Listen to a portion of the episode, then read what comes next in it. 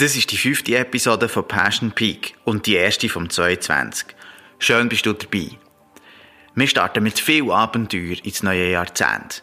Mein Gast heute ist nämlich der David Bittner. Er ist Biologe und Abenteurer. Er ist bekannt von den Dokus über ihn vom Schweizer Fernsehen, von seinen Vorträgen und aktuell auch vom Kinofilm Der Bär in mir. Er ist jahrelang durch die grosse Wildnis in Alaska gereist und hat dort Bären hautnah beobachtet und zum Teil eine Art Beziehung zu einzelnen Tieren aufbauen Wir reden zusammen, was es braucht als Abenteurer und was ihm hat geholfen, seinen Weg einzuschlagen und seine Leidenschaft für Bären auszuleben. Das Gespräch wird euch garantiert Lust auf Abenteuer und Wildnis machen. Passion Peak, Episode 5 mit dem David Bittner. Viel Spaß!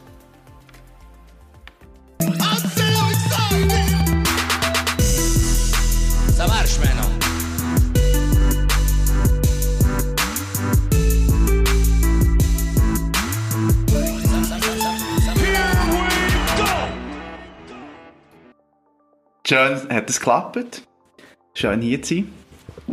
Ähm, ich habe mir überlegt, so ein bisschen den Einstieg, wo, wo dass ich könnte, äh, anfangen und so, und habe gedacht, ich fange dort an, wo wir äh, eine Gemeinsamkeit haben.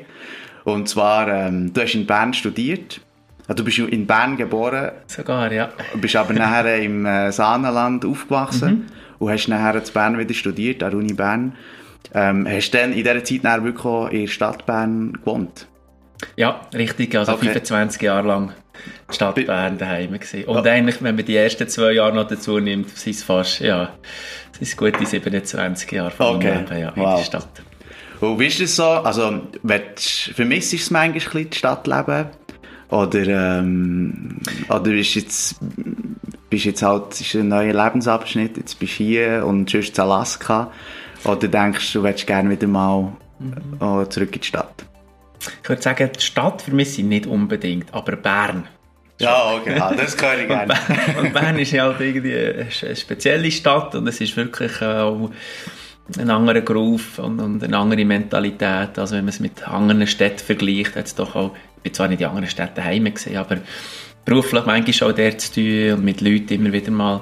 Und äh, es ist einfach schon etwas Spezielles. Also wenn jemals zurück in eine Stadt, dann äh, Nach nur Bern. nach Bern. Okay. Ja. Und dann hast du ja auch die Sachen gemacht, nehme ich mal an, die man als Berner macht. In Arenbaden, Ausgang, ich weiß nicht, wo ist man? Wo, wo ja, ich aber noch Wasserwerk und Wasserwerk? Silo, das Okay. sind so Gaskessel, das Okay, sind so ah, cool. Dampfzentrale. Ah, cool. Ja. Cool. Sind Ja. die Orte gewesen. Im Dead End, dann, wenn Im Dead End. spät ist worden. Ja, das, was man halt so als Student äh, Genau. macht. Ja, cool. Ähm, ja, und jetzt äh, bist du dann eben in die, in die äh, Wildnis gegangen, in, in Alaska. Ähm, es ist ein rechter Kontrast. Wie, wie ist das? Also bist du von Anfang an ganz alleine dorthin gegangen? Oder bist du zuerst mal wie so Backpacker tourimässig und hast dich dann immer weiter vorgetastet? Oder wie ist, das, wie ist der Prozess Das hat sich gegangen? natürlich schon entwickelt. Ich Ja. bin, dadurch, dass ich eben von 2 bis äh, 15 in den Bergen aufgewachsen bin, nonstop bin, gewesen, im Schnee und auch im Sommer immer. Wir sind wirklich auf dem Land, nicht mal im Dorf, sondern wirklich neben uns auch daheim gewesen. Ich bin so aufgewachsen, wir sind ja nie in einem Hotel in die Ferien, wir sind einfach immer mit dem Zelt unterwegs gewesen. Das ist, alle meine Hobbys haben mit Outdoor und draussen sein, Natur zu tun gehabt. Und von dem her hat sich das halt langsam immer so ein weiterentwickelt und vielleicht der erste grosse Schritt ist mal in Lappland. Mehrere Monate dort in der Ferien gesehen mit einem guten Freund, nachher das erste Mal mit einem Helikopter wirklich weit raus in die Wildnis geflogen und drei Wochen lang mit einem Bötli so einen unbekannten Fluss runter. Und das hat schon sich langsam so ein bisschen aufgebaut und dort ist natürlich so Alaska, der grossen unberührten Wildnis, schon auf dieser Liste gestanden von ein paar Orten, wo ich unbedingt hin wollte und ist jetzt halt bei den anderen Orten, vielleicht kommen wir noch später darauf zurück, es ist nachher mit 25 das erste Mal nach Alaska.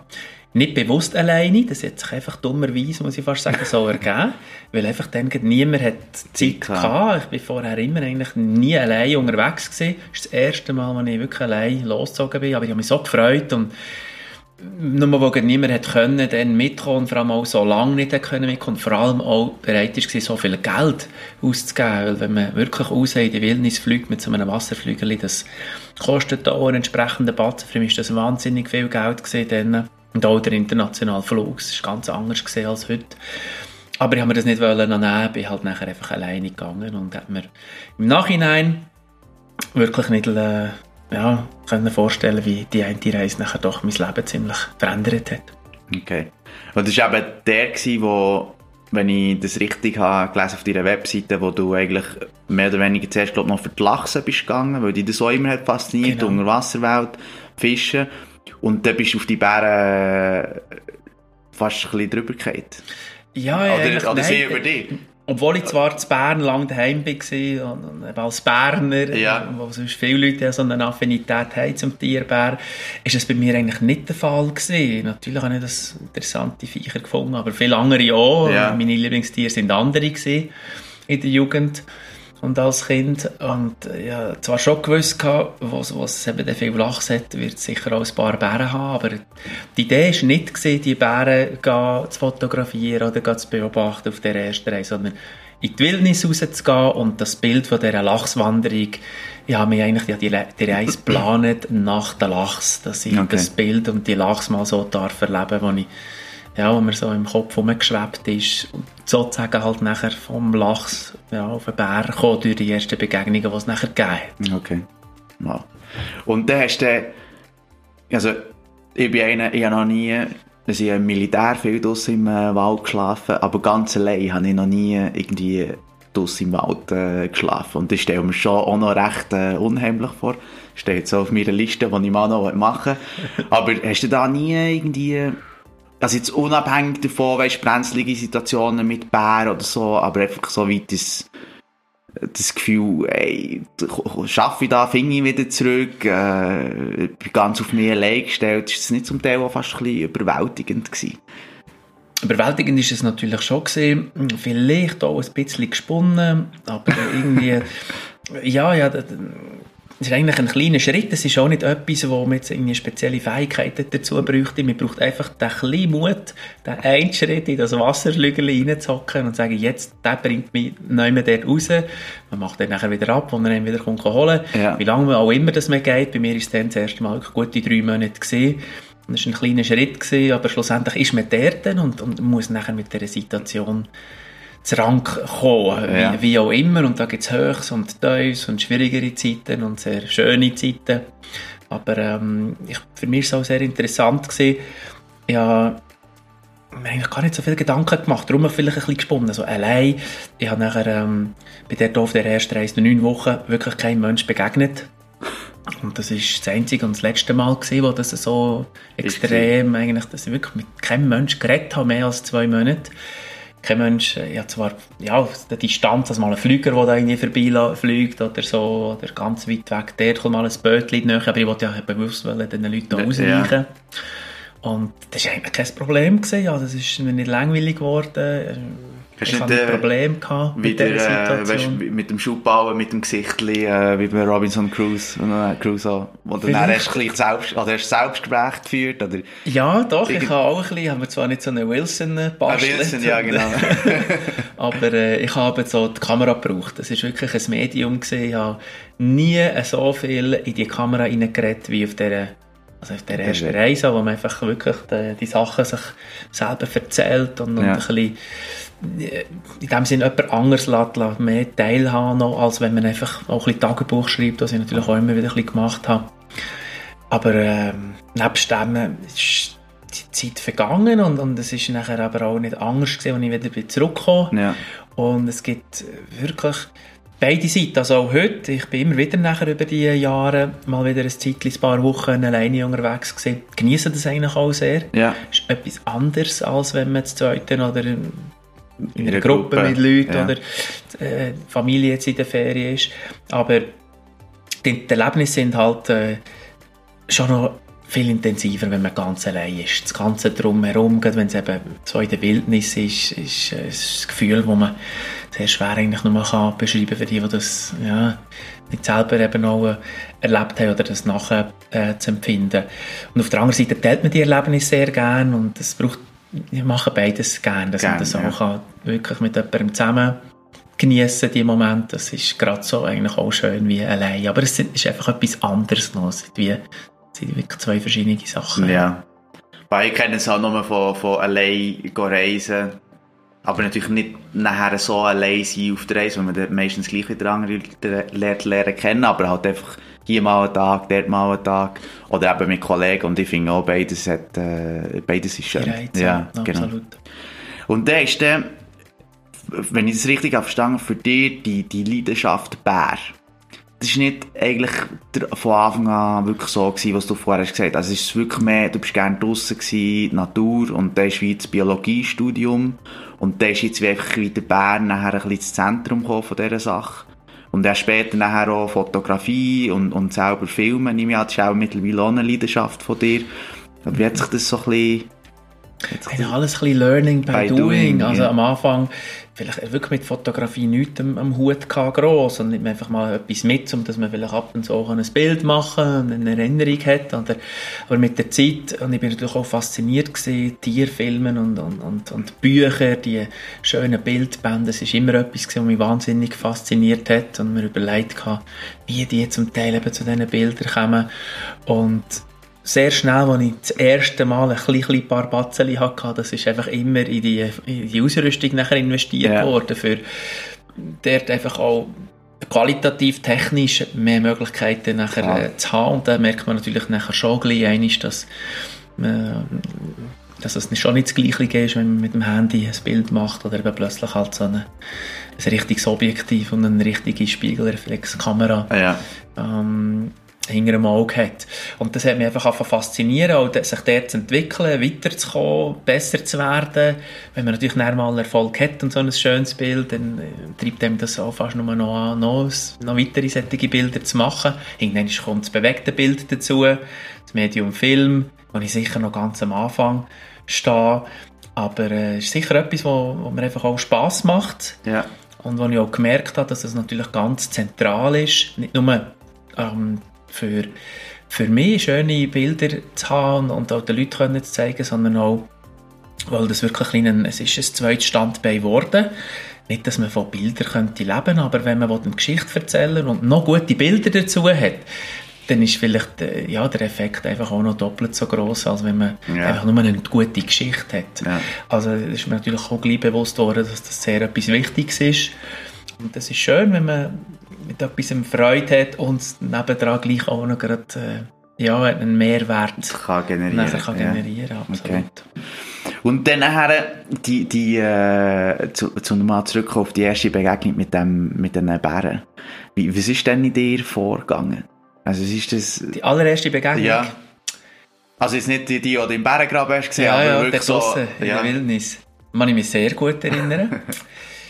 dran gewesen, mit dem Elektrozaun aufbauen und einfach beschäftigt und irgendwie so eine gute Stelle gesucht und, und ein bisschen im Stress, es wird langsam dunkel und alles immer, der Flüger hätte ja nur am Strand können landen, es war ein Haufen mit Gepäck hin und her und wo, man findet, das ist keine schönen flachen Plätzchen plötzlich, sondern yeah. man muss dann wirklich suchen.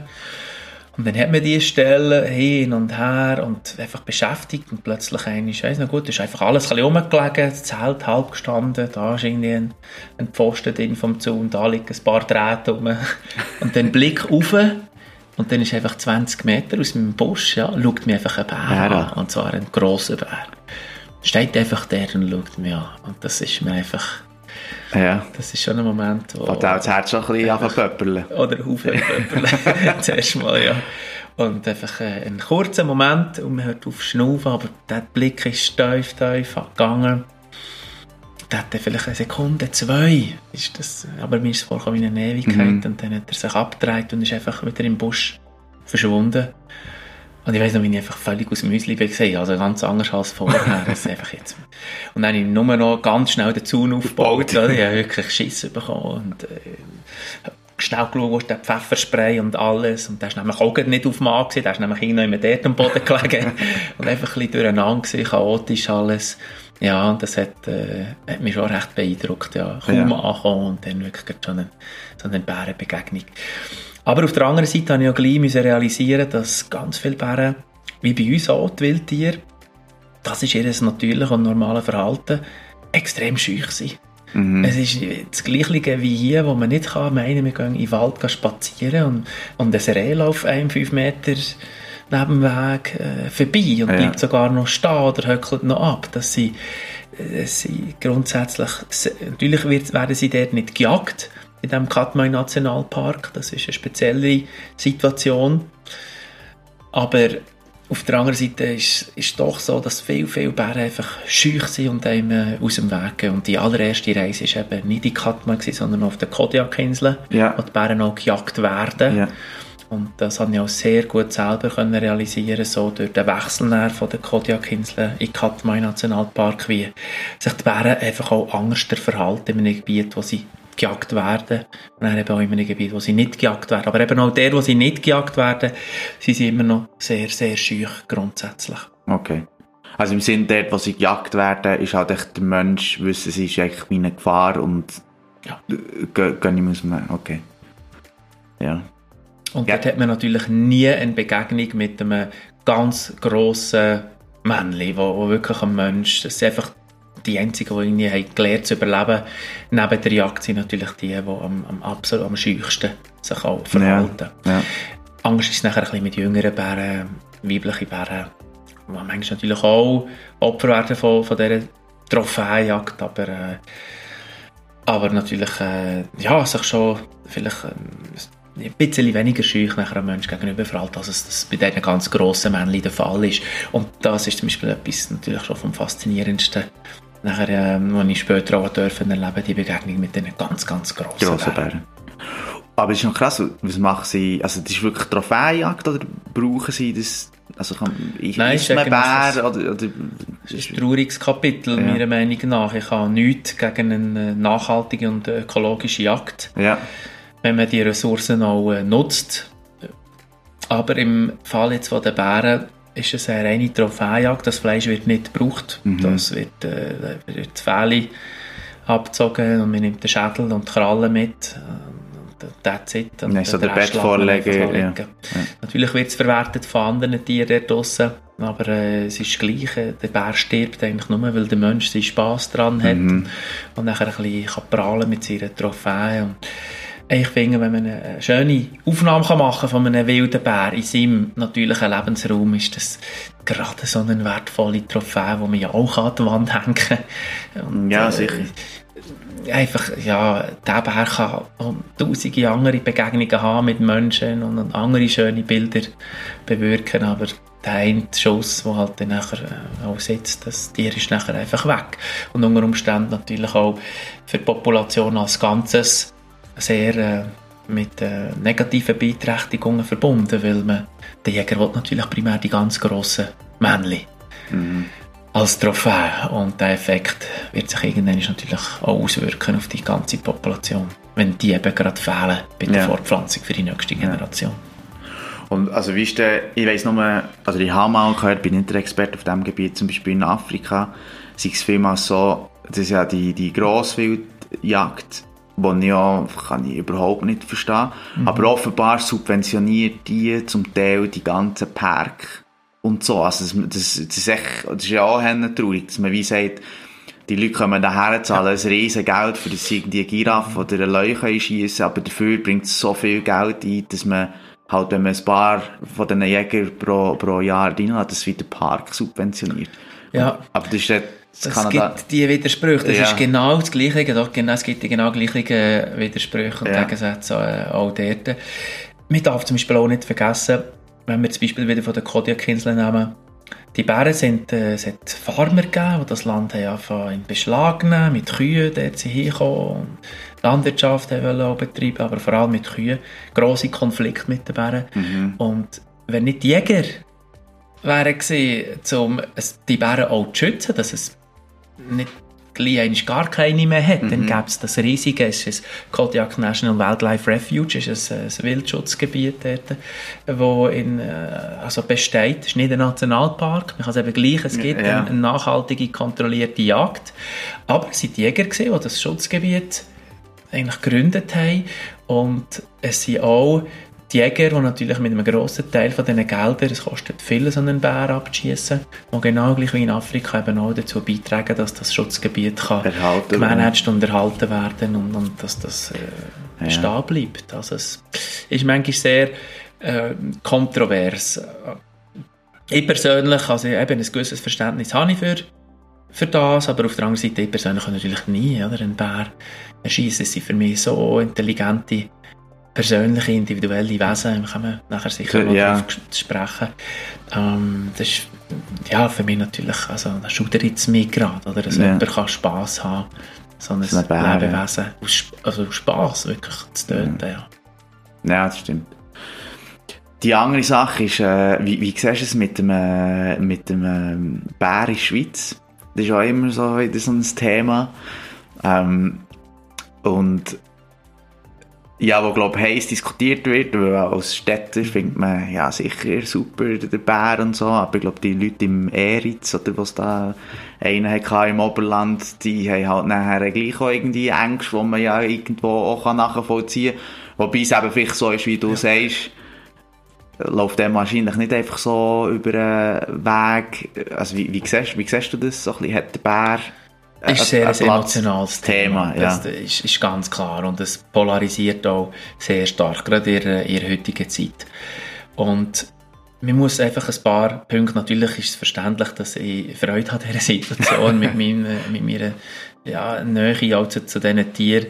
Und, ähm, aber man darf einfach ein paar Sachen dort nicht vergessen. Der Bär ist immer da vorgekommen, wie die anderen grossen Raubtiere auch hat also in dem Sinne ein Existenzrecht. Wir Menschen haben ihn in ganz Europa verdrängt, ausgerottet, vernichtet.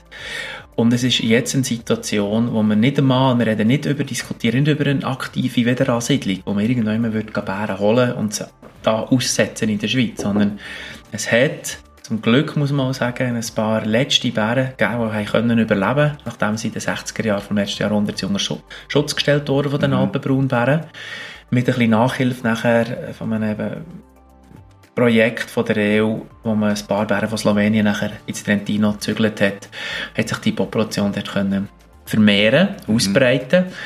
Wir haben heute wieder 70, äh, 80 Bären in Italien. Mhm. Und von denen ist klar gewesen, dass es eine Frage vor Zeit ist, bis früher oder später der erst wieder zu uns, den Weg zu uns in die Schweiz findet. Es ist wie mit den Wölfen Es ist eine Entwicklung, die einfach die stattfindet. Wir können gar nicht äh, die Tiere sind geschützt. Wir haben Verträge unterschrieben, Teil der Berner Konvention oder anderen Programmen und äh, Vereinbarungen. Also die, es, ist, es braucht sehr viel, aber wir haben auch politische Mittel, wenn es wirklich große Konflikte gibt, wie so ja, die Vergangenheit gezeigt hat. Zwei von diesen etwa 16, 18 Bären, die die Schweiz besucht haben, sind leider erschossen worden. Im einen Fall, vielleicht auch aus meiner Sicht, ist das gerechtfertigt gewesen. Mhm. Im anderen Fall, im zweiten, eher nicht. Aber es ist halt auch Politik, die nachher äh, dort spielt. Und ich, ich kann die ganzen Prozesse dort sehr gut verstehen und nachempfinden. Vor allem eben auch, was du denkst von den direkt Betroffenen Leute betrifft. Ich, ich habe selber auch Angst gehabt. Ich weiß, was das bedeutet, wenn man nie so Begegnungen hat mit diesen Tieren und, und plötzlich hat man die Begegnung. Ich habe die natürlich ein bisschen gesucht. Die Leute selber suchen sie nicht unbedingt. Ja. Das passiert nachher einfach. Und äh, trotzdem darf man die nachher nicht stehen und muss äh, auch können einfach besser, besser verstehen, das Verständnis dafür auf, entwickeln und aufbauen und dann einfach auch helfen bei diesen bei der Arbeit, wo, bei den Einschränkungen, die sie zur Folge haben. Und es gibt dort schon ein paar ganz wichtige Regeln, wo wir uns, wir Menschen wieder müssen anpassen am Bär, und wo sonst das friedliche Nebeneinander, wenn ich es gerne ein bisschen ausdrücke, nicht möglich wird sein, weil einfach es geht nicht, dass man kann. Es gibt keinen Ort auf der Welt, wo, man, wo Bären heute vorkommen und Menschen nebenan leben, die Nutztiere haben, die nicht auch irgendwie geschützt sind. Und trotzdem gibt es selten tragischerweise nachher immer wieder mal ein, ein, Vorfall. Aber wenn man sie nicht einmal schützt, einem ersten Schritt, dann ist, ist das Chaos und natürlich die ganz grossen Konflikte ja. völlig vorprogrammiert. Ja. Und auch unser Verhalten, das sich in dem Sinn äh, wieder muss anpassen muss weil es eben auch gefährlich sein kann, wenn man sich im Berggebiet bewegt und ein paar wichtige Regeln nicht beachtet. Und wenn man sich das nicht gewöhnt ist und einfach, ich sage, so ein bisschen durch den Wald geht, spazieren, mehr, wo wirklich jede Sekunde könnte ein Bär um eine Ecke kommen, vielleicht im schlimmsten Fall noch ein paar ganz kleine und die Mutter, die dann nebenan ist, dann kann das sehr schnell zu sehr grossen Problemen führen. Und da gibt es einfache Regeln mit dem sich bemerkbar machen, dass die Bären wissen, dass da jemand kommt. Ganz, ganz wichtig im unübersichtlichen Gelände. Aber auch der Umgang mit Nahrungsmitteln. Vielleicht eben auch der Zellhask. Ist es normal, wenn die Leute spazieren Wald, dass man auch andere Sachen, die wir vielleicht hier die Leine abhängen bei der Garderobe, wenn wir mit dem Hund gehen spazieren, ist der, wo der Pfefferspray nebendran hängt und man den halt auch noch einpackt. Das ist dort normal und solche Sachen vergleichen sie immer gerne ein mit dem Beispiel von den Straßen und, und Kindern eigentlich, die sehr früh lernen, dass das Straßen und Autos sind extrem gefährlich. Mhm. Und das kann vielleicht jemand, der gar keine Straßen und Autos hat, völlig nicht, nicht, nicht, nicht, ja. nicht verstehen auch. Ja.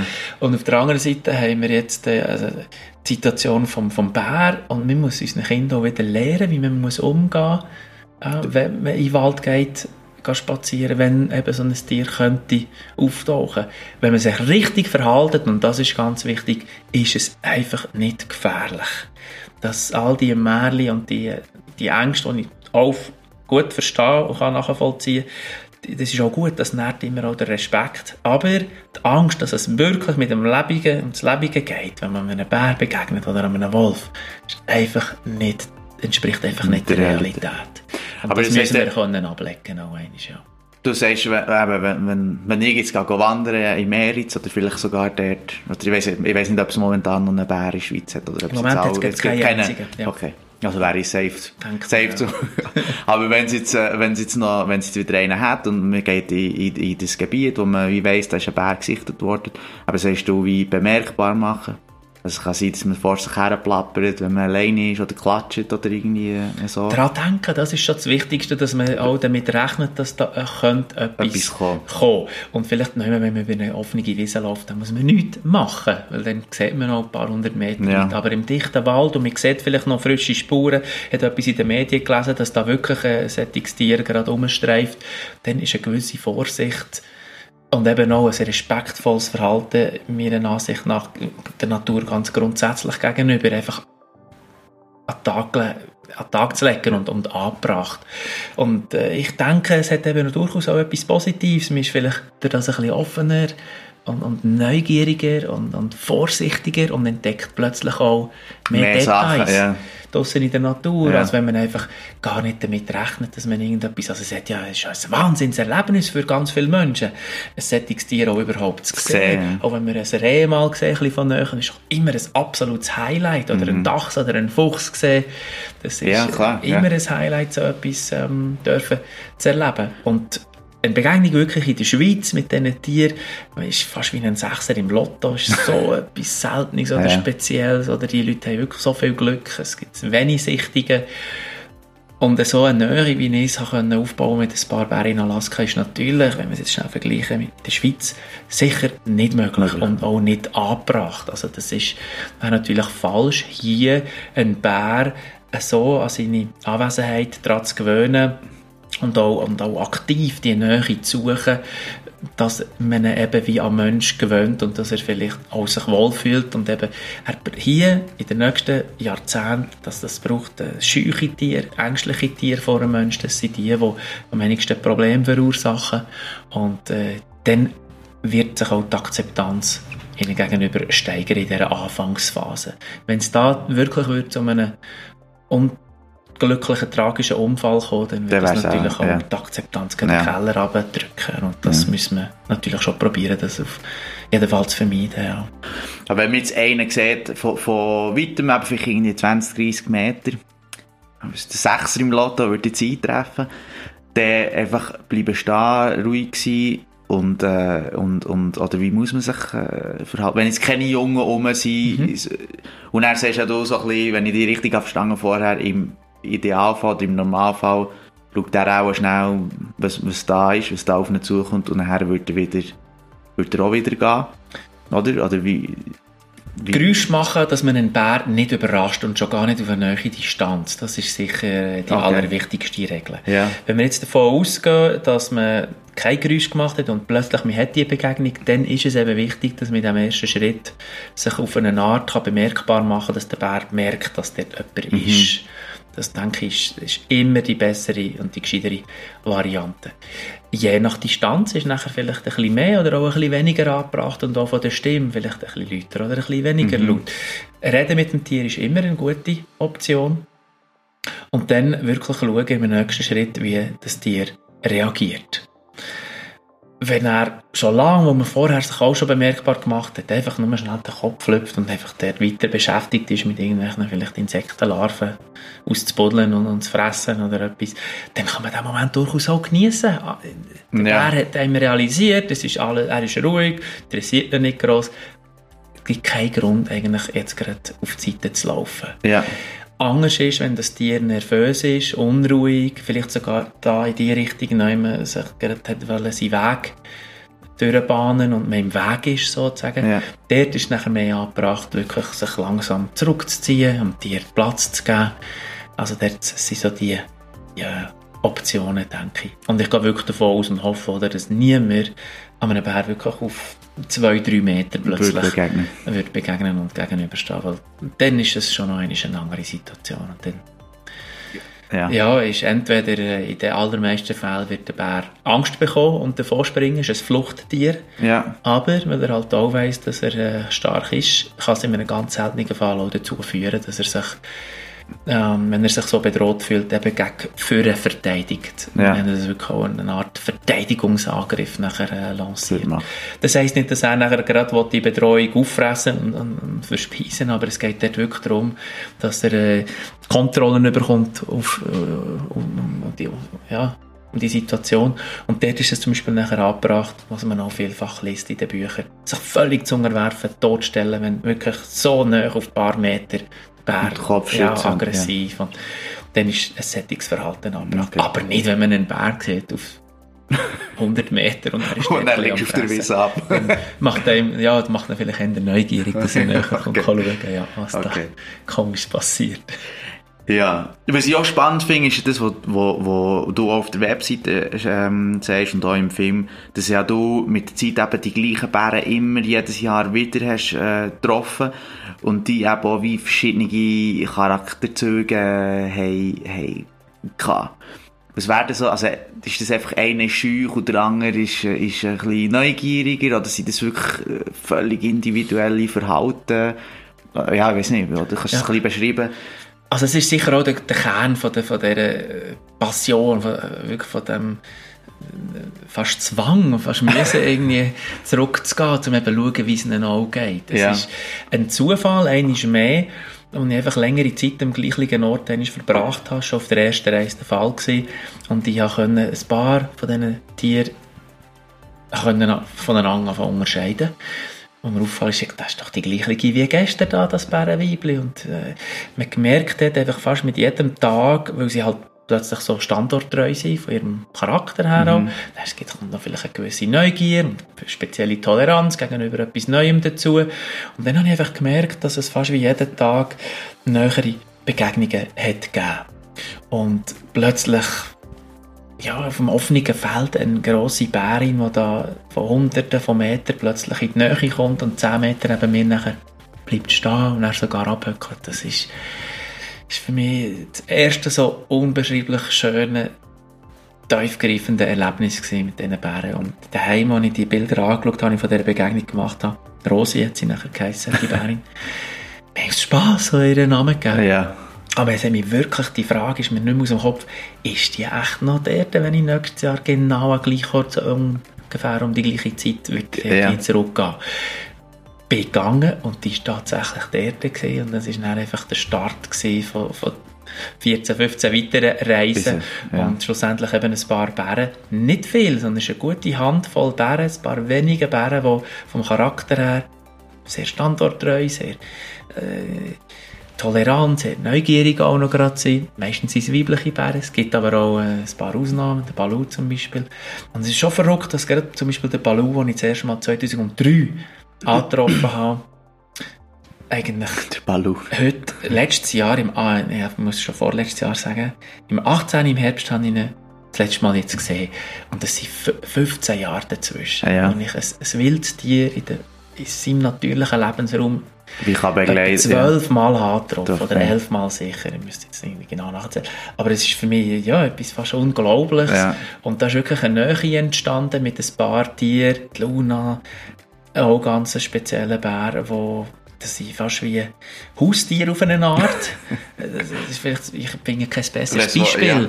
wo Menschen auch einfach ganz eine enge Beziehung haben zu einem, zu einem Tier aber sie natürlich, es ist nicht ein, Haus, ein Haustier und sie hören auch nicht auf einen Namen und kommen sehr gut ohne Metzerang, die brauchen wir überhaupt nicht draussen. aber man kommt doch nachher stark das Gefühl über, mich stört nicht, sie akzeptieren einen und im Gegenteil lassen einem sogar teilnehmen aktiv an ihrem, einfach an ihrem Alltag, an ihrem, an ihrem ganzen Leben. Und manchmal gibt es wirklich Situationen, wo sie von sich aus die Nähe einfach bewusst aufsuchen. Und ich kann mir schon nicht immer erklären, wieso dass sie das machen, aber sie scheinen die Momente auch immer wieder für sich zu genießen oder machen es manchmal ganz bewusst aus irgendeinem Grund, weil sie eben sehr intelligent auch sind. Ja. Und zum Beispiel gerade ein weibliches Tier halt merkt, dass vielleicht die grossen Männchen häufig einen Bogen um mich machen 20, 30 Meter.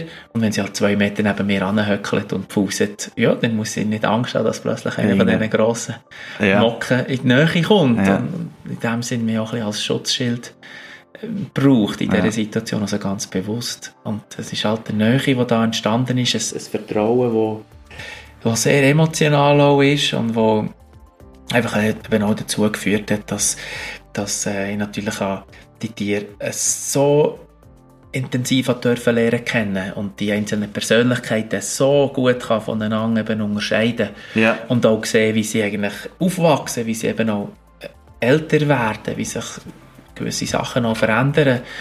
Und das ist äh, ein Wahnsinnsprivileg, also für das bin ich auch extrem dankbar und das ist für mich so der, der Inbegriff oder die Faszination von der Natur. Und das geht eigentlich mit anderen Tieren ist genau das Gleiche. Ich habe es jetzt bei den Bären dürfen lernen kennen, aber jedes Tier ist schlussendlich ein, Individuum wie wir Menschen auch und hat seinen eigenen Charakter, seine Persönlichkeit. Ja. Und das ist, wenn man sich einfach die Zeit nimmt und die Wesen ein bisschen genauer studiert ja. und beobachtet, dann merkt man, dass sie auch mal krank sind oder auch mal vielleicht einen schlechten Lohn haben und, und, äh, oder sonst etwas gerade komisch ist an diesem Tag, genau die gleichen Sachen, die eigentlich auch bei uns Menschen ja. alltäglich sind. Das Krasse finde ich, aber wie dass du die visuell hast wirklich können unterscheiden weil jetzt, für, für mich ist okay, wenn ist, ist ein Bär, ist ein Bär, einer ist vielleicht im Bärengraben, ich weiß nicht einmal, wie sie alle heißen momentan, aber Finn, glaube ich, oder so. Ist mhm. einer ein bisschen grösser, der andere ist vielleicht ein bisschen heller, so, du, du, aber schon auf deinen Fotos, für mich ist, ist es halt einfach wirklich ein Bär. Ich habe mich nicht so intensiv mit Bären befasst. Und das, ist so, das finde ich so unglaublich, dass du dann wirklich sagen ah, das ist jetzt der Balu, das ist Luna und Finde ich schon, finde ich schon speziell. Also weißt, die Pfleger, denke ich, kann das sehr gut nachempfinden, wenn ja. hat. Oder eben jemand, der auch eine intensive Beziehung zum Haustier. Ich bin überzeugt, dass jemand, der eben auch seinen Golden Retriever hat, dass er sein eigener Hund aus ja, okay. anderen ja, Golden Retriever wirklich ja. auch sehr schnell, sehr einfach kann wiedererkennen kann. Und es eben doch obwohl alle Golden Retriever irgendwie gleich aussehen, oder auch die Kühe auf der Weide, alle doch irgendwie gleich aussehen, und trotzdem hat der Bauer Namen für seine ja. Kühe, und äh, sie unterscheiden sich voneinander nicht nur äußerlich, manchmal durch einfachere Merkmale, eine Narbe da, irgendwie äh, ein Snack in der oder da ein einen kürzeren Krallen oder irgendetwas, oder die Fellfarbe, die Grösse, was auch immer, aber häufig natürlich auch einfach durch sein Verhalten wo man, wo man einfach das Tier entsprechend gut kennt und lang beobachtet hat, dass man so gewisse Macken oder wie auch immer, dass man die nachher eben lernt kennen Kennen, ja. und schon nur, wenn man das Tier sieht, sich bewegen, eigentlich weiss, zum Beispiel bei Zwillingsschwestern, Jungen, Bären, die eigentlich so genau gleich aussehen optisch. Und trotzdem, wenn man hey. sich die Zeit nimmt, dann kann man die sehr schnell, sehr einfach voneinander okay. unterscheiden. Okay, cool.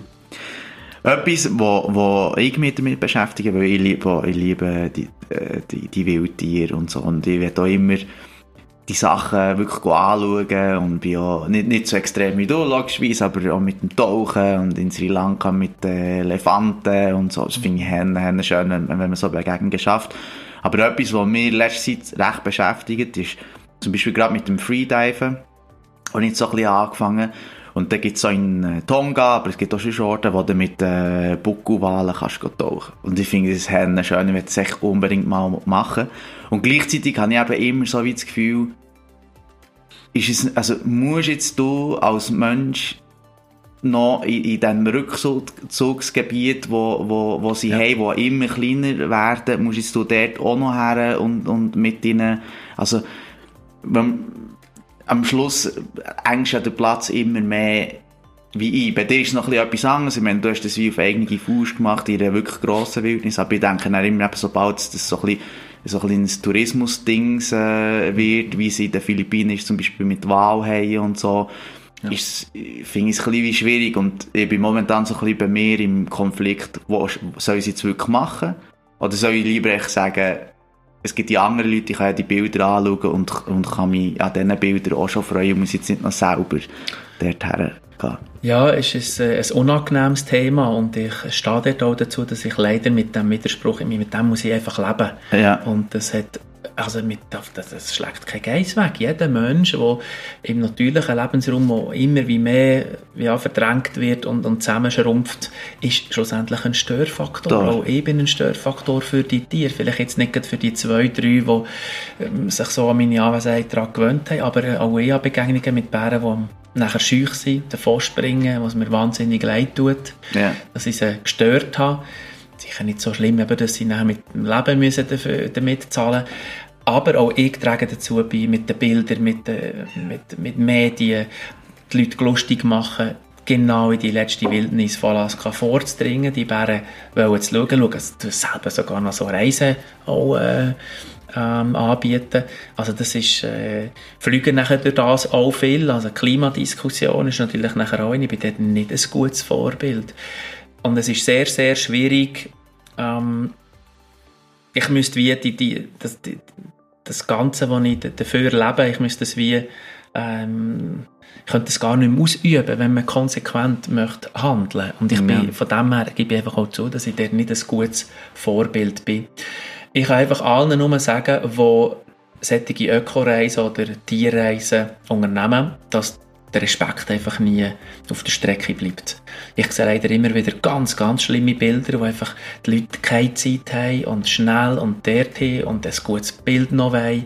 Und dann ist man sehr, sehr aggressiv unterwegs und, mhm. einfach näher und näher und näher und näher geht. Das ist eigentlich genau das, wenn man das bei den Bären meine, es gibt vielleicht ein paar wenige Ausnahmen, aber grundsätzlich, wenn man sich an einen Bär einfach annähert, dann wird die Distanz nur grösser. Mhm. Und auch die neuen Begegnungen oder das Vertrauen, das ich zu, zu Barbara aufbauen konnte, damit zu tun, dass sie von sich aus zu mir kommen, so nah. Die neuen Situationen sind immer von den Bären selber dir, ja. verursacht. Ja. Er will das oder es stört ihn nicht, dorthin zu kommen. Und das ist ganz etwas Wichtiges wenn man eben auch jetzt tauchen mit, mit Wal oder Walhaien oder so etwas denkt, andere Wildtierbegegnungen, und dort merke ich, dass immer äh, vielfach einfach eben mit Drohnen den Tieren rumfliegt. Heute, ich habe, wenn man die Bilder sieht von einer rennenden Gnu-Herde in der Serengeti, überlege ja. mir immer, von was springen die jetzt eigentlich weg? Es sieht vielleicht super dramatisch aus im Abend, äh, das Licht, Sonnenuntergang, der Staub überall, äh, Tausende von Gnus. Aber eigentlich springen die vom Helikopter weg oder von der Drohne, die ihnen da jetzt um die Ohren fliegt. Ja. Und das sind immer so Gedanken, die ich habe, wenn ich die Tierfilme anschaue, wie gewisse Aufnahmen auch kommen, äh, Stand, äh, also Stand kommen. Und dort äh, denke ich, ist das etwas, was uns noch zu wenig bewusst ist, wie wir die Tiere einfach auch stören in ihrem natürlichen ja. Lebensraum und was eben auch Konsequenzen davon können sein. Und dass wir uns, dass viele Leute, die so eine Begegnung haben und ein Bild gemacht haben, machen sich nachher keine Gedanken. Die denken, ja, ja, und, äh, mach schnell einen Dreieck und dann kommt der zurück oder irgendwas. Ja. Aber morgen kommt eben der nächste Mensch und nachher übermorgen schon wieder der nächste. Und, und es ist nonstop und eigentlich der Druck wird ja immer nur noch grösser. grösser. Genau. Von dem her ist der Störfaktor nimmt einfach nur noch zu. Ja. Und es ist, denke ich, nicht nur wichtig, dass man es Gebiet gibt, dass man eben lernt, die letzten Wildnisgebiete zu managen, vom Mensch aus, dass man auch für Individualtouristen wie mir gewisse Gebiete ganz zumacht und man einfach als Rückzugsgebiet für die, für, für die Tiere lässt. Ja. Bei der Ersten, der so etwas würde unterschreiben Es gilt nachher auch für die Forschung, für die Wissenschaftler, ja. die Proben nehmen, Tiere besendern. Ich werde vielleicht auch nicht freuen, mit so einem 5 Kilo äh, Sender Halsband nachher ja. drei Jahre rumzulaufen. Das sind so Gedanken, die ich mir nachher mache, wenn ich die die, äh, ja, die, die Studie und die Bilder gesehen. Und man sagt nachher, man will sie schützen damit. Und, äh, ja, natürlich ist es wichtig, dass wir mehr herausfinden über ihr Verhalten, dass wir wissen, wo, wie sie sich in diesem Lebensraum bewegen. Aber es gibt irgendwann eben auch Grenzen. Und mhm. man muss die andere Seite auch ein bisschen anschauen, wo bislang mhm. eben ein bisschen auf der Strecke geblieben ist. Und auf der anderen Seite Gebiet auf, wo man hoffentlich eben Tiere findet, die sich an die Situation von diesen Besucher auch äh, gewöhnen ja. aber dann immer mit dem nötigen Respekt und mit der nötigen Distanz schlussendlich auch, wo man einfach muss akzeptieren, wir sind nicht in einem Zoo dort draussen, wo man einfach bis an die Scheibe jetzt kann, das kann man im Zoo machen, wenn man Glück hat, kommt nachher der Tiger einen halben Meter an die Scheibe. Ja. Aber wenn man, ja, dort draussen in der freien Natur ist, geht das, einfach nicht. Und ja. dort gibt es gewisse Regeln, die man muss beachten muss. Und das müssen die Leute auch lernen zu akzeptieren, dass äh, man halt nachher äh, entsprechend wieder Geduld und Zeit braucht, ein paar Gänge eben muss zurückschalten, bis man vielleicht mit viel Glück eben so eine von diesen ja. ganz speziellen Situationen auch darf erleben. Ja. Aber das ist ja spannend, weil jetzt gerade drei Sachen, die mir spontan sind, kommen. Nämlich erstens, das wegen Respekt. Wir waren in India, gewesen, also in Stiger Nationalpark, äh, äh, wo irgendwie die grösste, angeblich die grösste Dichte noch von Tiger hat. Die Chance sind Tiger, weil sie, sie ich glaube, irgendwie 48 Tiger auf einer Fläche ich weiß nicht, dreimal der Kanton Bern oder noch, noch grösser ist. Und dort sind wir auch gegangen. Und dann habe ich auch so richtig gemerkt, wie ich so fast wie du hast jetzt gezahlt und jetzt willst doch du einfach, äh, äh, also weißt du, so fast so, du, du hast wie das Anrecht, jetzt ja. wie einen Tiger zu sehen, dann habe ich mich dann auch ein bisschen über mich angefangen hingersinnen. Und das andere finde ich spannend, dass du dich gleich selber noch als Individualtourist bezeichnest. Weil für mich ist eben, bin ich so einer, wo halt, ich gehe dorthin, ohne grosse Vorkenntnisse, ich brauche irgendwie einen Guide, ich brauche irgendwie ein Lunchsäckchen, ich brauche irgendwie jemanden, mhm. der mir die Regeln erklärt, weil ich, weil ich sie selber nicht kann. Ich hätte jetzt mehr immer gedacht, aber du bist halt jemand, wo, wo, ich meine, du hast Biologie studiert, du schaust, finde ich schon noch ein kleiner Unterschied in meinen Augen als jetzt gegenüber mir, wo eben oder auch wenn ich mit diesen Wahlen, die einfach keine Ahnung hat, muss ein Bötchen haben, mit, mit, mit, mit, lädt mich raus und ja, hier sind jetzt die Buckelwahlen jetzt kannst du ein bisschen schwadern. Finde ich schon noch einen kleinen äh, Unterschied irgendwo. Und das andere, was ich für mich immer habe gedacht, ist, ja, schau, all die Bilder und all das Zeug, das ist ja, oder auch wenn ich selber gehe, du, du gehst reisen und siehst, dass das Zeug wirklich dort ist, dass es wirklich gibt. Es ist ein bisschen weniger abstrakt, als wenn du es irgendwie auf einem Bild siehst. Aber auch wenn du jetzt die schönen Bilder von den Bären, es, es tut die Leute ein bisschen äh, für die Sachen sensibilisieren. Hey, es gibt die grossen Wildnisse noch und so. Ähm, und das war für mich immer so ein bisschen wie die Erklärung, gewesen, warum das, das wahrscheinlich gut ist, dass man, dass man macht. Und das war wirklich erst so in letzter Zeit, gewesen, wo ich so wie denke, ja, vielleicht macht es eben, wie du jetzt auch hast gesagt, dass nachher mhm. mehr und mehr und mehr Leute das wirklich selber wollen, äh, wollen wirklich erleben. Halt. Und vielleicht den Leuten, die eben dann halt, äh, ja, es muss noch ein Restaurant haben und irgendwie... Äh, es darf zum, zum Glück vielleicht auch, oder? Zum Glück gibt es so wenig Leute, die, die keine drei Monate ohne eine Dusche und, und ohne vielleicht, ja. Äh, ja. wirklich viele Luxussachen zu rankommen. Für mich ist das natürlich eben auf der anderen Seite, für mich ist, persönlich ist das eine extreme Lebensqualität, ja. selber können zu entscheiden, wo ich mein Zelt aufstelle und, und äh, was ich den ganzen Tag mache und eben gerade nicht jemanden zu haben, der alles das organisiert und, äh, und planet ja. und macht und mit der ganzen Gruppe unterwegs zu sein. Aber auf der anderen Seite bin ich eben, ist, ist es auch gut, weil wenn es Tausende gibt von mir in diesem Gebiet bei den Bären, dann dann ist mir das einfach nicht gut. Das ja. ist, ich bin mir dem Störfaktor vollends bewusst und es ist eigentlich auch egoistisch. Ja, ich tue, da, tue einfach meine Leidenschaft so ausleben, aber es hat seine Kehrseite, ganz ja. klar. Das darf man einfach nicht. Äh, das darf man nicht, zu dem stehe ich einfach auch ganz äh, offen und ehrlich. Aber in einer Gesamtabwägung, und das ist für mich nachher ganz wichtig, von Pros und Cons überwiegt zum Beispiel nachher der Effekt, den ich meine, das ist meine persönliche Meinung, als Bärenbotschafter können zu fungieren yeah, und zum Beispiel die Bilder zu zeigen und die Geschichten zu erzählen, mit der Hoffnung, dass mehr Menschen einen anderen Eindruck, einen anderen eine andere Ansicht von dem Tier bekommen, wo einfach so verkannt ist mit so gefährlich und, und alle Menschen werden gefressen von diesen Bären, man muss immer eine Waffe haben, wenn man nicht mehr zu den Bären geht. Und das sind alles einfach so Ammenmärchen, entspricht nicht der Realität.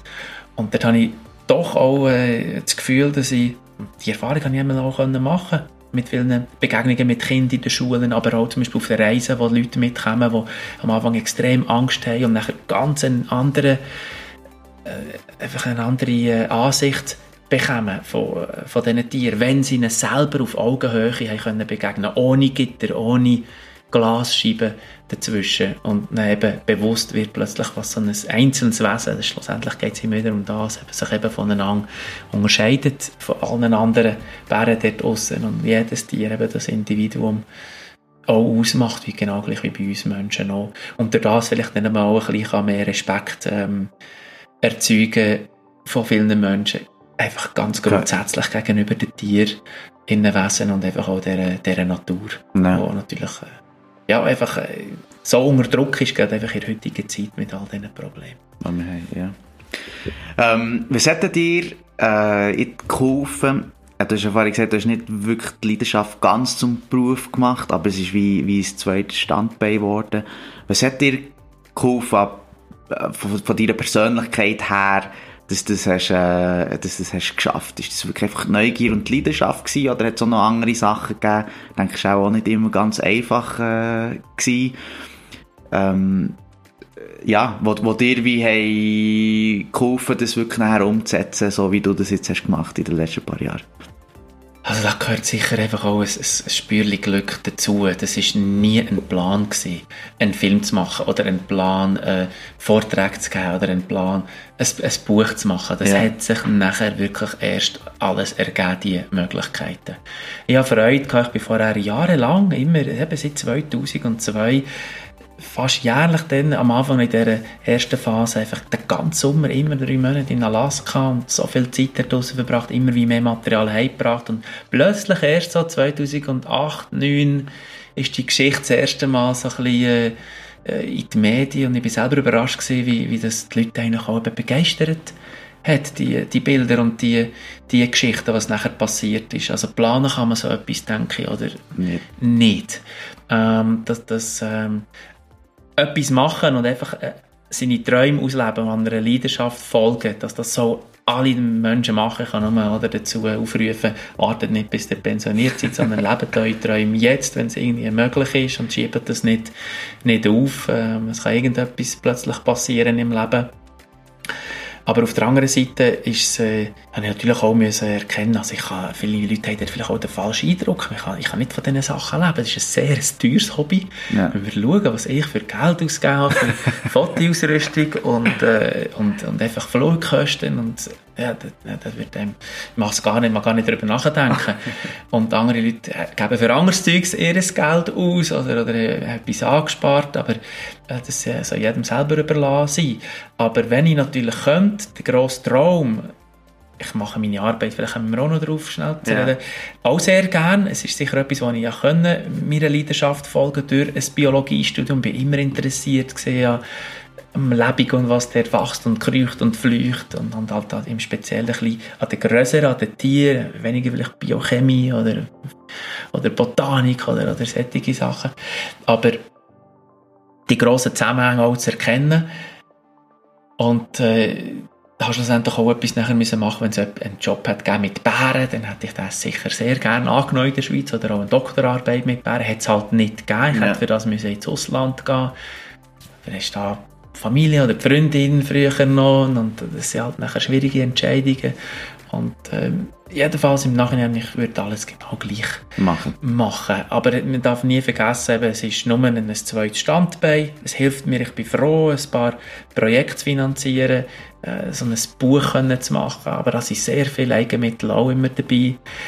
Oder einfach ein haben für eine nächste Reise wieder. Aber es ist, äh, davon leben ist nachher schon eine andere Geschichte, vor allem wenn man auch Familie nachher äh, daheim hat. Aber äh, der, ja, ich habe sicher können, zu einem Teil mindestens ein Hobby können auch zum, zum Beruf mhm. machen und zum Beispiel mein ganz grosser Traum wäre es, als, als früherer Forscher, Wissenschaftler, vielleicht ein eigenes Bärenforschungsprojekt können irgendwie auf die Beine stellen. Aber da reden wir von ganz anderen Finanzen, Mehrjahresprojekte, wo auch sonst die normalen Rechnungen müssen gezahlt werden, die, die, die anfallen. Und äh, das wäre einfach zum Beispiel mein ganz, ganz grosser Traum. Ich lebe also noch nicht so. Es gibt durchaus okay. auch noch äh, Luft gegen oben und, und äh, Möglichkeiten. Aber das äh, ist, denke ich, die Chancen sind extrem klein, das ist mir auch bewusst, aber jeder soll seine eben ganz grossen Träume haben und wer weiß, vielleicht wird auch das irgendwann noch möglich oder, äh, oder ein Türchen, das sich dort könnte auftun Aber ja. das wäre natürlich so, das Schönste wäre mein Beruf als Biologe, können mit meinem Hobby, meiner Leidenschaft Bären. für die Bären und, und, das dokumentieren, dass alles einfach noch mehr zu verbinden und zusammenkommt ja. und wirklich in einem Forschungsprojekt eigentlich endet, weil ich natürlich schon das Gefühl habe, ich könnte Fragen stellen, die auf eine auf einem gewissen Schatz an Erfahrung auch aufbaut, wo, wo andere Leute, die die gleichen Fragen würden stellen, sich das gar nicht können, weil sie, weil sie einfach nicht die fast 20 Jahre Erfahrung haben und Bären, die sie individuell kennen und über das Gebiet selber so gut Bescheid wissen, wo, wo ich mir natürlich ganz bewusst auch würde nutzen machen. Aber das ist ein ganz grosses Thema. Ja, hoffen wir, es wäre schön, wenn das würde passieren ähm, was mich noch würde interessieren ist, du hast ja gesagt, eben bis 2008 oder so, bis 2009, glaube ich, hat sich gar niemand gross äh, für das interessiert. Da bist du echt die Reise machen und dann, eben 2008, 2009 hat es wie, wie angefangen. Und dann weiss ich, bist ja du auch ein paar Mal von Leuten begleitet äh, worden und jetzt auch mit dem, äh, mit dem Film, den ihr habt, äh, gemacht, «Der Bär in mir». Wie war das dann so für dich gewesen? Also weißt, das ist ja so wie immer dein Ding du gehst dort her, bist in dieser Wildnis für dich allein und jetzt sind da plötzlich andere Leute und Kamera und ähm, ja. ist ja dann gleich manchmal so, wenn man einen Film macht, dass vielleicht gewisse Sachen zwei oder dreimal ein bisschen wiederholen musst. Also Bärenbegegnungen vielleicht jetzt nicht, ich kann sie auch nicht wiederholen, aber wie du irgendwie das Zelt aufstellst oder ich weiss auch nicht, ist das störend gewesen oder ist es für dich mehr spannend gewesen, das auch noch ein bisschen zu sehen, die Welt von diesem Film machen? Nein, das war natürlich auch absolut spannend gewesen. und dort habe ich vielleicht auch, auch ich zu den Leuten gehört, die von einem Doc-Film eine andere ja. Vorstellung hatten, bevor ich so intensiv jetzt auch können hinter die Kulissen schauen, Schau, wie ja. eigentlich nachher so ein Film entsteht. Dass es eben nicht zum Beispiel chronologisch so abläuft, dass zum Beispiel mehrere Zeltplätze drin vorkommen oder Aufnahmen von unterschiedlichen Jahren sogar. Ja. man halt nachher wie eine Geschichte von einem Sommer erzählt und dass das auch absolut legitim ist im Rahmen, also dass das bei allen Tierfilmen natürlich dort genau gleich sich äh, zu Nutzen gemacht wird und man nicht muss meinen, das ist jetzt immer die gleiche Einsperrin mit seinen zwei Jungen, sondern unter Umständen 50 verschiedene ja. Mütter sind mit, mit zwei Jungen, die da vorkommen in dieser Geschichte von dieser Mutter vielleicht, die man dort äh, so erzählt in einem Einsperren-Doku. Aber ähm, es gibt natürlich dort auch Grenzen, was die Authentizität äh, betrifft mhm. ähm, und klare ähm, ja, Regeln finde ich auch, wo man, wo man schon nicht, nicht darf äh, verletzen darf technischer Natur auch ist ja heute eigentlich so vieles möglich, äh, ja. dass es bleibt und ist. Ein Dokumentarfilm, der äh, auch sehr authentisch denke ich, daherkommt, das merkt man auch, dass, äh, dass sind genug Leute genug gewandt heutzutage, die das auch ein bisschen abstrahieren und wissen, wo allenfalls eben so gemunk, also äh, sonst etwas noch ein bisschen nachgeholfen wird. Und mit den Leuten sonst mitnehmen, ist für mich nicht nur ein schöner, ich habe natürlich nicht irgendjemanden mitgenommen, das waren Leute, die ich Jetzt geht von diesen zwei Filmen, die es gibt, die ich natürlich persönlich auch schon kennt habe vorher, und ich gewusst habe, das wird nicht irgendein Kampf und ein, ein Drama da die nächsten Wochen, sondern das wird eine gute Zeit. Und ja. Wir werden es auch lustig haben. Ja. Drehbuch gibt es in dem Sinne nie. Ich nie etwas zweimal, dreimal müssen machen Okay. Natur, die Bären schreiben das Drehbuch und das Wetter schreibt das Drehbuch. Ja. Und schaut, das war vielleicht ein auch die Kunst gewesen, aus diesem Haufen von Material her irgendwie eine Geschichte probieren zu finden, die eine gewisse Ja. Spannung äh, drinnen hat. Und mit Und da den hast du, Leuten, da hast du auch ein bisschen mithelfen noch. Also jetzt beim, äh, auch bei den, bei den äh, Dokus und so, dass du du dann auch ein bisschen wie hast können mithelfen, wie das am Schluss das Endprodukt ist, oder bist du einfach wie der gewesen, die Begegnungen gehabt mit den Bären und bist gefilmt worden und sie haben es wie äh, Postproduktion gemacht und du hast dann wie das fertige Resultat auch gesehen. Oder hast du auch so ein bisschen die, mal, Dings können dazu äh, geben? ein bisschen. Ja. ein bisschen Einfluss nehmen. Ja. Aber schlussendlich ist jetzt gerade der aktuelle Film, der Bär in mir ist, ist wirklich ein Film vom Roman Ja. und äh, hinter dem ganzen Produkt kann ich, kann ich absolut stehen und ich habe auch Freude. Aber äh, meine Einflussmöglichkeiten waren sehr beschränkt. Gewesen. Und es gibt durchaus auch Sachen in diesem Film, die ich persönlich zum Beispiel vielleicht lieber hätte weggelassen oder, oder anders erzählt hätte. Aber im Gespräch mit dem Roman ich auch verstanden habe, wieso das er das so macht. Und Ja. dass man der vielleicht auch einen Kompromiss gefunden hat bei ein paar ganz äh, heiklen Sachen. Also als einzelnes Beispiel vielleicht die dramatischen Szenen, die so ein bisschen ah, eine hinter der, hinter der nächsten in einer, in einer gewissen äh, in einem gewissen Abschnitt von diesem Film kommt. Und, und man kann sehen, und äh, das wird natürlich der Realität und dem Wesen von diesen Tieren natürlich schon nicht gerecht. Ja. Wenn man einfach ein paar spezielle Momente, die es in vielen Jahren gegeben hat, äh, es sind ja Aufnahmen zum Teil von verschiedenen Jahren, man jetzt kompakt so zusammenschneidet und zusammenstellt und eigentlich die Realität äh, bedeutet, dass es dass vielleicht eine so komische, ein bisschen brenzlige Situation entsteht in Jahren dort draussen, monatelang dort draussen, 24 Stunden um die Tiere herum, wo man leider nicht nachher so auch mitteilt bekommt. Ja. Wenn man wirklich die Realität würde zeigen, dann würde auch gar nicht mehr so einen Film schauen, weil es einfach langweilig ist, weil man viel wartet und, und wartet und nochmal wartet. Ja. Und, und das ist natürlich bewusst, ist das ein bisschen äh, kompakt. Das Beste, die schönsten Aufnahmen, das ist immer so bei einem Film, wo man natürlich, Ja. ich sage mal, ein hundertfaches an Rohmaterial zur Hat, Verfügung ja. hat am Anfang, oder man so ein Projekt planen. Ja. Hast du ähm, von Our Planet, vielleicht, vielleicht kennst du es, Ja. das ist auch mega schön. Und es hat ja die äh, Natürlich. Behind the Scenes äh, den Fi- Film gegeben. Auf, auf Netflix habe ich den geschaut. Und dort ist auch, auch so lustig mit den Tigern. Wo, sie, wo sie da irgendwie zwei Winter lang in den Kabäuschen oder so, oder auch x Monate, sind nie passiert etwas. Und die Tigeraufnahme, die sie näher haben, ist irgendwie vom Selbstauslöser, wo sie irgendwo, also sie sind echt die ganze Zeit dort. Das ist schon, schon Ja, krass. da realisiert man nachher auch ein bisschen, dass man eben, dass dort nicht ein Kameramann schnell ein, bisschen, ein paar Monate filmen, sondern in dem Fall eben sind das Dutzende von Ja. Teams gewesen, jahrelang draussen und monatelang immer wieder und dann hat man zwei, drei Sekunden, Kündeli von ja. von diesem Filmteam schlussendlich nachher braucht und das ist bei mir sehr ähnlich, also dass ich es ist viel Zeit, die ich dort draussen verbracht habe über die letzten 18 Jahre.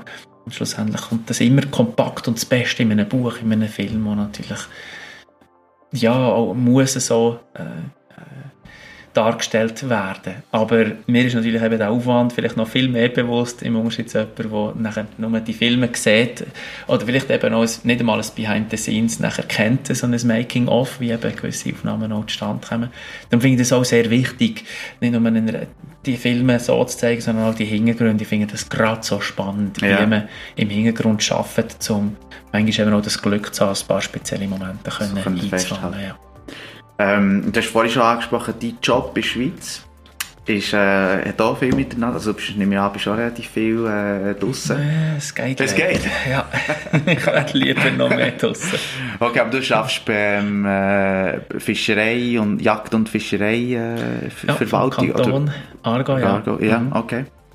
Und was ist das für ein Job? Also in dem Fall nicht so viel draussen, wie man sich das vorstellt, aber äh, ja, was, was, was, was machst du da so? Zum Glück ab und zu doch draussen und zum Glück mit vielen verschiedenen Menschen auch zu tun. Also Ja. mir, mir ist nicht nur in seinem Büro, aber hauptsächlich natürlich schon. Ja. Das ist äh, halt einfach die Realität. Aber ich äh, bin wirklich froh, es ist ein Job, den ich sehr gerne mache. Ich habe mich, nachdem ich vorher in der Forschung geschafft habe, und äh, ich an der vordersten Front irgendetwas Neues herausfinden und nachher das Wissen probieren, den Behörden oder an die Basis weiterzugeben, aber einfach äh, nicht so ankommen, Ja. ist man jetzt in einer Position direkt am Hebel an der Front draussen, wo ich Sachen kann verändern kann. Was zum Beispiel das Management von, von, von Fischpopulationen betrifft. Auch Sachen, die man jahrzehntelang vielleicht so gemacht hat. Fischbesatz als, als Stichwort. Und ich wirklich jetzt auch können ändern und, und seit wenigen Jahren macht man es jetzt ganz anders. Oder in dem Fall jetzt gar nicht mehr. Äh, Das sind eigentlich auch sehr schöne, äh, befriedigende Momente, wenn Ja. man jetzt das Wissen kann die Brücke schlagen und eigentlich das in der Praxis jetzt auch anwenden und äh, umsetzen.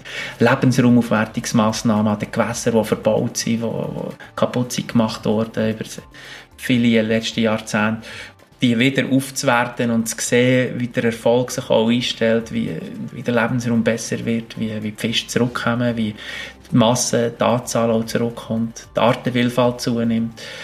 Und auch andere Bereiche davon profitieren, nicht nur die Fische, zum Beispiel auch die Leute, zum Beispiel, die Freude haben, Naherholung, das schöner empfinden und lieber auch den Zugang wieder haben zu einem Gewässer. Das sind sehr, sehr schöne Projekte und Synergien, die es dort gibt, die ich darf äh, betreuen, auch solche Projekte.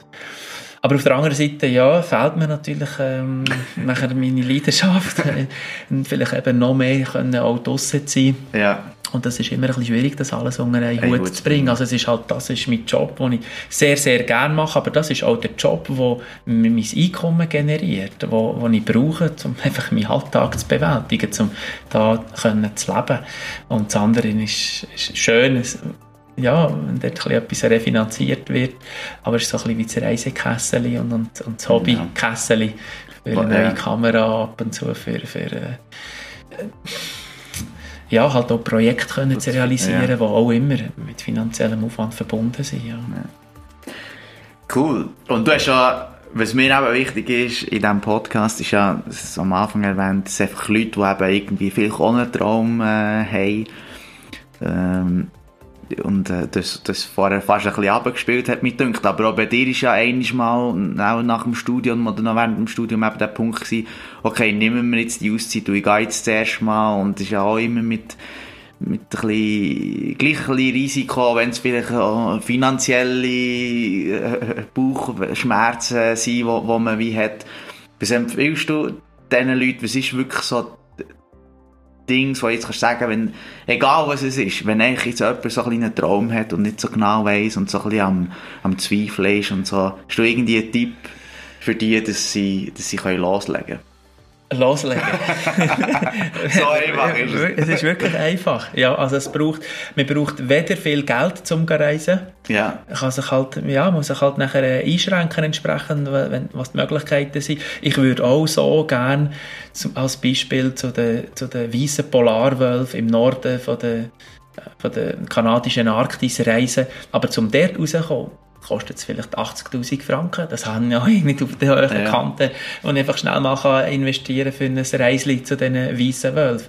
Aber im Fall jetzt von den Bären ist das etwas gesehen, wo finanziell, logistisch möglich ist gesehen und es gibt Leute, die vielleicht, was auch immer jetzt für Träume haben, kann ich einfach nur empfehlen, einen Plan zu machen, was der Traum ist, wa- was die Mittel sind, die man zur Verfügung hat und dann nicht lange umstudieren.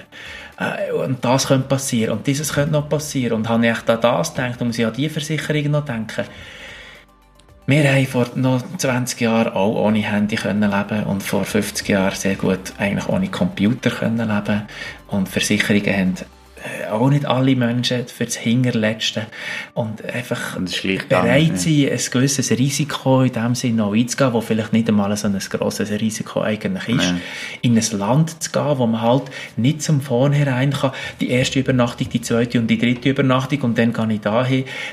Das muss alles nicht sein. Ich sehe, das finde ich, ich habe wirklich Mitleid mit den Leuten, die ihre Ferien so planen. Ich habe nichts, es gibt Leute, die das auch brauchen, die, die sich das andere gar nicht vorstellen können. Das ist alles okay.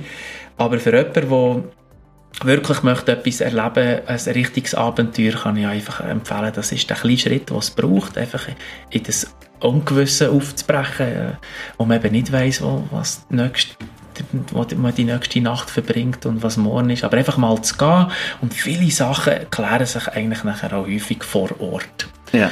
Es, äh, auch trotz eben im Internetzeitalter, aber es ist vielleicht symptomatisch dafür, ich habe eigentlich genau meine Reise danach geplant, äh, auch bevor es eigentlich noch gross da Internet hat gegeben, habe ich geschaut, äh, was es eben nicht gibt äh, wo nie in einem Buch ist gestanden, wo niemand etwas darüber geschrieben hat und habe mehr eigentlich Karten angeschaut mit unbeschriebenen Wildnisgebieten und mir das probiert vorzustellen und so mir meine Reise ein bisschen, ein bisschen zusammengestellt. Eben gerade, ich habe wirklich das Bedürfnis noch in eine Hitze zu gehen, wo eben was nicht ein Lonely Planet Band darüber gibt und alles im Detail beschrieben ist, was man, wie man es muss machen muss, um dort hinzukommen. Ja. Aber schlussendlich braucht es nur ein bisschen Mut, um einfach gehen.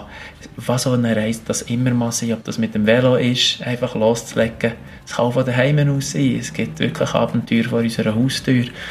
Oder äh, ob das halt ein bisschen weiter weg ist. Aber einfach zu gehen und dann zu machen und, äh, und vor allem zu machen, solange man noch Zeit hat. Also ich bin wirklich dankbar, habe ich meine ähm, Jugend und auch die, die Studiumzeit und, und auch später, einfach habe ich die, mir die Zeit auch genommen, um zu reisen. Ja. So schnell ist man in diesem normalen Alltagsleben nachher drin, mit Familie, mit Job, wo die Zeit ein so ein wertvolles Gut, Gut wird. Finanziell ist plötzlich alles nicht mehr so das Thema. Natürlich hat man immer noch das Gefühl, ja, ich möchte ja noch dieses und das und das fehlt mir und ich sollte doch sparen und endlich mal vielleicht ein 3A-Konto auftun. das ist alles, ja, das habe ich alles nicht. Oder? Das ist so, nein, ich will jetzt leben. Ich will nicht jetzt, weiß nicht was, ja. sparen, dass ich es in 50 Jahren nachher mal gut habe. Ich, tue, ich bin wirklich jemand, der vielleicht nicht so gut umgehen mit finanziell, aber ich bin wirklich ein Moment, wo, äh, ein Mensch, der im Moment auch lebt und das ist sicher etwas, was ich anderen nur empfehlen kann.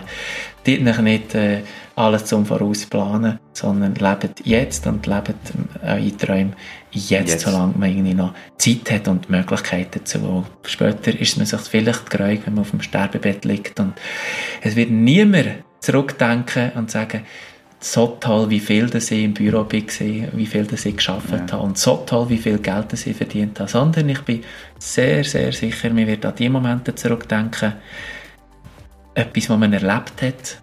Das kann vielleicht auch im Job sein, das muss nicht nur auf Reisen oder sonst sein, aber spezielle Momente, wo wo man glücklich ist, wo eben genau die Momente auch ausmachen, wo eben nicht Pause, im Alltag auch ja, erleben ja. Und, und wo aber uns prägt haben, unser Leben und wo wir gerne noch zurückblicken. Und ich habe schon jetzt denke ich, wenn ich morgen, ich hoffe es nicht, oder? aber irgendetwas wird passieren, könnte ich wirklich sagen, ich habe ein paar so schöne Momente dürfen erleben, die Geburt von den Kind, aber natürlich auch mit diesen Bären ein paar so intime, neue Begegnungen. Für das hat es sich wirklich gelohnt zu leben und, und die, die, die, von diesen zehre noch heute, das sind ja. heute noch Momente, wo, und natürlich machen sie auch noch lustig auf mich, aber ich denke ja doch, für mich einmal, äh, ein paar so wirklich tolle Momente schon erleben. Ja. Und auch nur, weil ich den Mut hatte, Mut, ja, Anführungs- und Schlusszeichen, einfach das kleine Schritt zu machen, machen und einfach zu gehen. Ja. Also gut. das finde ich sehr ein äh, inspirierendes äh, Schlusswort und ähm, ich denke eben, du inspirierst auch sehr viele Leute, dass sie, dass sie die Sachen machen, dass sie Interesse haben und muss ja nicht immer gerade äh, drei Monate sein, den ganzen Sommer, aber kann auch mal einfach ein Monat sein oder äh, eine angepasste Reise, aber sicher sehr inspirierend, was du machst. Vielleicht noch ganz zum Schluss, ähm, der Film «Der Bär in mir» läuft in Bern noch im Kino. Ähm, also dort kann man sicher einen Einblick bekommen über was du machst. Du gibst auch noch einen Vortrag.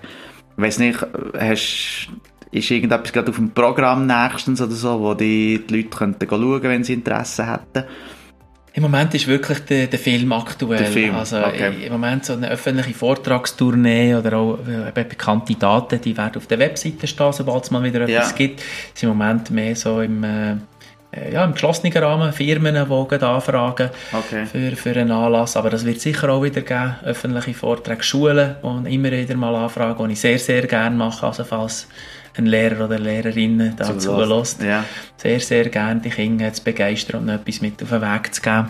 Nicht nur über Bären, sondern einfach ganz grundsätzlich über Umgang mit der Natur oder auch gewisse Umweltthemen, die ich gerne probiere, immer nachher zu verbinden in diesen Vorträgen. Äh, Im Moment läuft natürlich durch den Film gerade sehr viel. Ähm, nachher kommt dann wieder eine, eine ruhigere Zeit. Aber etwas, was mir sicher auch über die Jahre einfach immer wieder Freude gemacht, sind, sind die Reisen mit den Leuten, die natürlich speziell sind. Wir gehen nicht mit dem Zelt zu den Bären, aber es hat ähm, äh, es ist eine Möglichkeit für Leute, die wirklich bereit sind, längere Zeit, das ist ganz bewusst eine längere Reise, mhm. acht ganze Tage, die man in, diesem Nationalpark verbringt. Nicht eben nur ein oder zwei, um mhm. können das Knips, Knips und abhäkeln ja, und weiterzugehen. Ja. Das ist genau die Art Kunden oder Leute oder Gäste, die ich nicht äh, auf der Suche bin. Und ich habe einfach gemerkt, durch die Begegnungen mit diesen Menschen, da ist man schnell auf der gleichen, hat viele Parallelen, viel auf der gleichen Wellenlänge. Es sind schöne Freundschaften auch, schöne Bekanntschaften daraus entstanden. Es ist sehr inspirierend, immer wieder neue Leute einfach auch lernen zu kennen, etwas, was mir auch Spass macht. Aber sei es halt eben auch äh, auf der Webseite, wo die Leute und auf dem Web natürlich auch noch ein bisschen einen Einblick geniessen und das oder andere Bild oder Film anschauen. Für die, die es interessiert. Cool. Super, merci viel, viel mal für das spannende Gespräch. Und äh, ich hoffe, wir sehen sich wieder mal. Bitte gern geschehen. Alles Gute. merci. Danke. Dir, danke.